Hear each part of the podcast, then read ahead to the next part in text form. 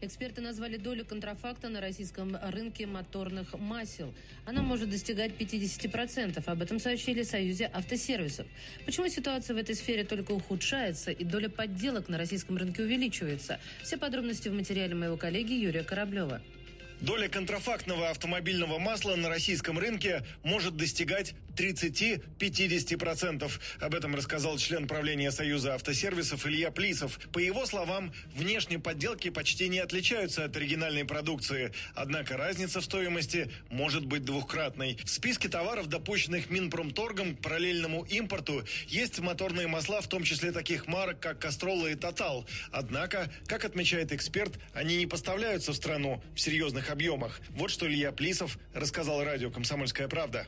Те, кто изготавливает и продает контрафактные масла, не сдают данные в Росстат. Поэтому приходится опираться на экспертную оценку. Для всех европейских брендов, вот это основных, Castrol, Shell, Total, Сельфом, Мобил, ушедших с территории Российской Федерации, доля контрафактного масла в розничном предложении может доходить до 50%. По каким каналам мы это видим? Мы это видим по предложению интернета. Да, собственные сайты некоторых компаний, которые продают масла в бочках и только в бочках. Собственные сайты, которые продают масла в канистрах. Мы это видим по предложениям агрегаторов различных э, и маркетплейсов, маскирующихся в том числе под частное объявление или на, размещенные на крупных маркетплейсах.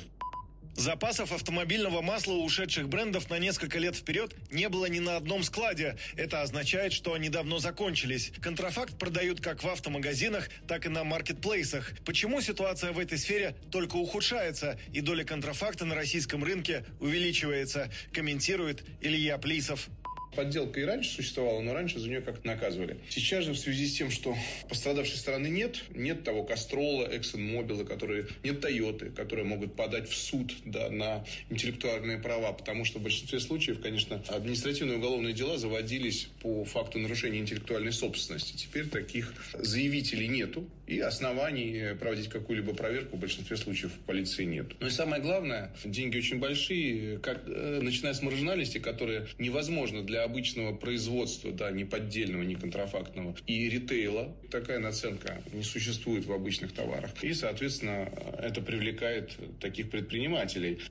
Распознать подделку автовладельцу, как правило, сложно. Не всегда это может сделать и профессионал. Злоумышленники очень качественно подделывают упаковки. При этом жидкость в канистре по цвету и консистенции всего лишь напоминает масло. Впрочем, контрафакт все же можно попытаться отличить по внешнему виду канистры. Качество пластика у оригинальной канистры гораздо выше, чем у контрафакта. Ну и, пожалуй, самый главный момент. Для того, чтобы уменьшить вероятность покупки подделки, надо приобретать масло в проверенных магазинах.